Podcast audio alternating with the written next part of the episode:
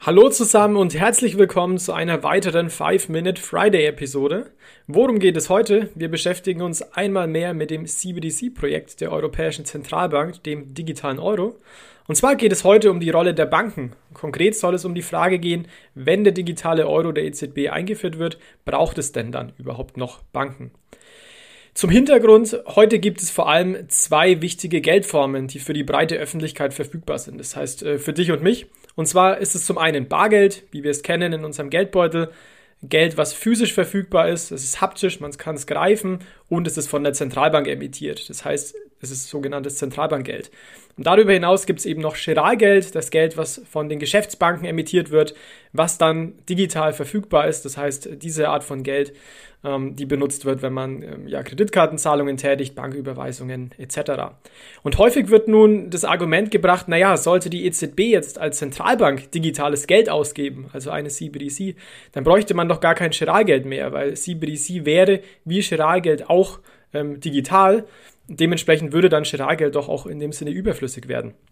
Es wäre doch aus dem Sinne eigentlich viel praktischer, das digitale Geld auf den Konten bei der EZB anzulegen, nämlich in der Form von CBDC und nicht bei Banken. Ja, warum? Weil CBDCs ein geringeres Risiko haben als Giralgeld. Wir wissen ja, Banken sind privatwirtschaftliche Unternehmen, können im Extremfall pleite gehen. Das kann die Zentralbank allerdings nicht, weil sie im Endeffekt ja das offizielle Zahlungsmittel druckt. Sie kann somit in dem Sinne unbegrenzt neues Geld erzeugen oder eben auch in Anführungszeichen Geld drucken.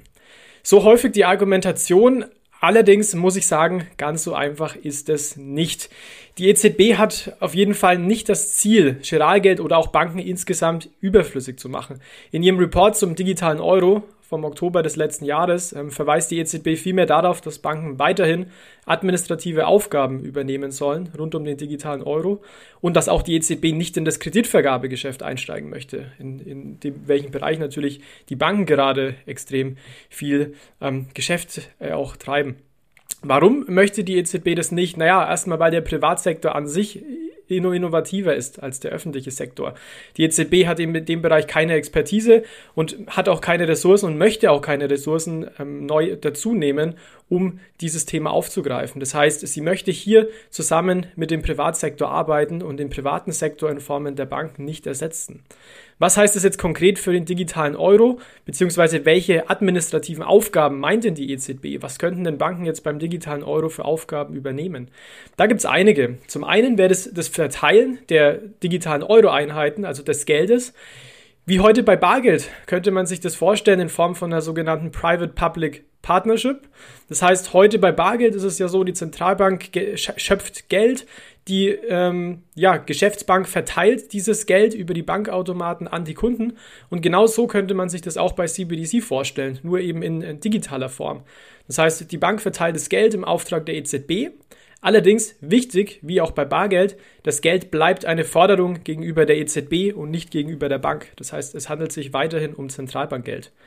Was könnten Banken noch tun? Sie könnten zum Beispiel Konten einrichten, also wenn es CBDC kontenbasiert wird, oder auch Wallets einrichten, wenn es CBDC Token oder Value, also wertbasiert wird.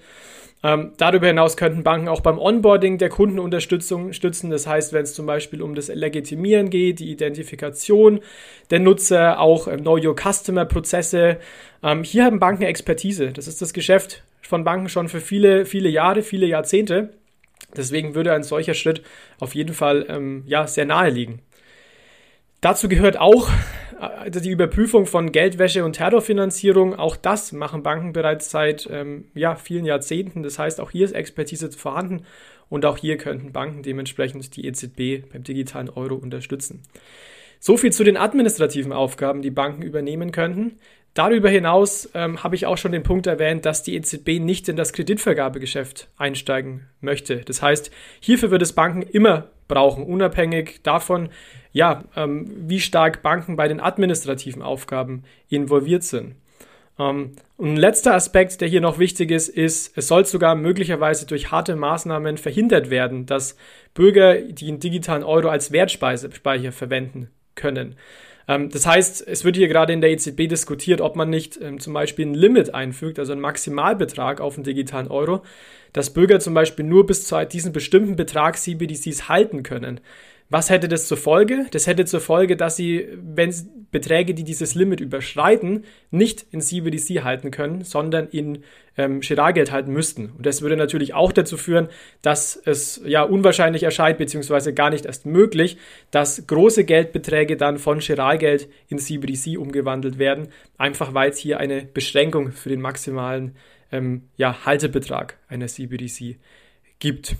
Und das würde eben, würde eben dazu führen, dass der digitale Euro lediglich als Zahlungsmittel verwendet werden würde und nicht als Wertspeicher. Also es nicht, wäre nicht dafür zugelassen, wenn man so will, als ähm, ja, dass man dort auch große, wirklich große Volumina des Geldes äh, sparen und anlegen kann.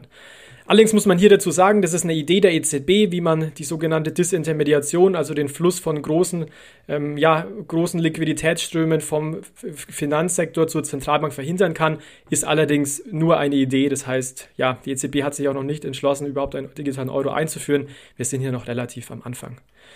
Gut, ganz kurz zusammenfassend. Banken werden auch in einer Welt mit dem digitalen Euro wichtig bleiben. Sie werden weiterhin wichtige Aufgaben übernehmen, wie im heutigen Geldsystem auch. Zum Beispiel die Verteilung der CBDC-Einheiten oder auch Onboarding-Prozesse, KYC etc. Dafür werden Banken natürlich auch entlohnt werden. Das heißt, hier entstehen dann in dem Sinne auch neue Umsatz- und Gewinnmöglichkeiten. Zudem werden Banken auch weiterhin als ja, Kreditvergabeinstitution und Anlaufstelle benötigt werden. Hier möchte die Zentralbank nicht einsteigen. Und möglicherweise wird sogar die Einzahlung hoher Geldbeträge nur in Girardgeld möglich sein, nicht in CBDC, weil eben ein CBDC-Haltelimit ähm, implementiert werden könnte. Allerdings, wie gesagt, nur eine Option und ganz, ganz weit davon weg, schon beschlossen zu sein. Gut, das war's für heute. Ich wünsche euch ein wunderschönes Wochenende und bis zum nächsten Mal. Macht's gut. Ciao, ciao.